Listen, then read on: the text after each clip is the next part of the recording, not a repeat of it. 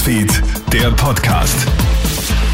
Schönen Nachmittag aus der Krone Nachrichtenredaktion. Felix Jäger hier mit deinem News Update. Alleine an Österreichs Pflichtschulen machen Lehrerinnen und Lehrer 1,7 Millionen Überstunden. Die Pädagogen sind am Limit. Alleine in Wien sind im vergangenen Schuljahr fast 300.000 Überstunden zusammengekommen. Grund der Personalmangel. Österreichweit waren es 1,7 Millionen Stunden. Schluss, wir können nicht mehr, sagt Lehrergewerkschafter Thomas Krebs. Wir hören permanent die Botschaft, es geht sich eh alles irgendwie aus. Nein, das tut es nicht. Das geht alles zu Lasten der im Dienst stehenden Kolleginnen. Es müssen Maßnahmen gesetzt werden, so schnell wie möglich. Und vorrangig sind im Moment Maßnahmen, dass die, die im Dienst stehen, weiter im Dienst bleiben. Ich sage jetzt weiter im Dienst bleiben können.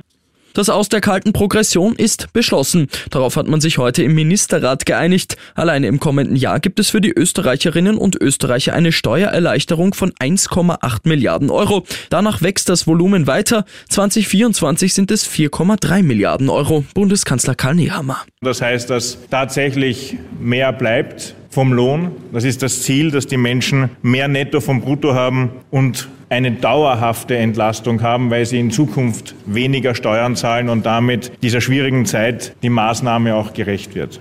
Die Neos fordern jetzt, dass die Regierung den Klimabonus noch einmal überarbeitet. Grund dafür ist, dass heute bekannt wird, dass offenbar auch tausende Tote den Bonus ausbezahlt bekommen. Denn Voraussetzung ist nur, dass man mit Stichtag 3. Juli 2022 mindestens 183 Tage in Österreich gemeldet war, egal ob man jetzt noch lebt oder nicht. Der Bonus geht in die Erbmasse über.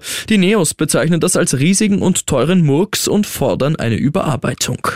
Europa möchte auf Waldbrände künftig besser vorbereitet sein. Wie EU-Kommissionspräsidentin Ursula von der Leyen heute ankündigt, soll es in Europa künftig doppelt so viele Löschflugzeuge geben. Man brauche mehr Kapazitäten, um auf Naturkatastrophen zu reagieren. Die würden in Zukunft häufiger und intensiver auftreten. Ich wünsche dir noch einen schönen Abend. Krone Hits, Newsfeed, der Podcast.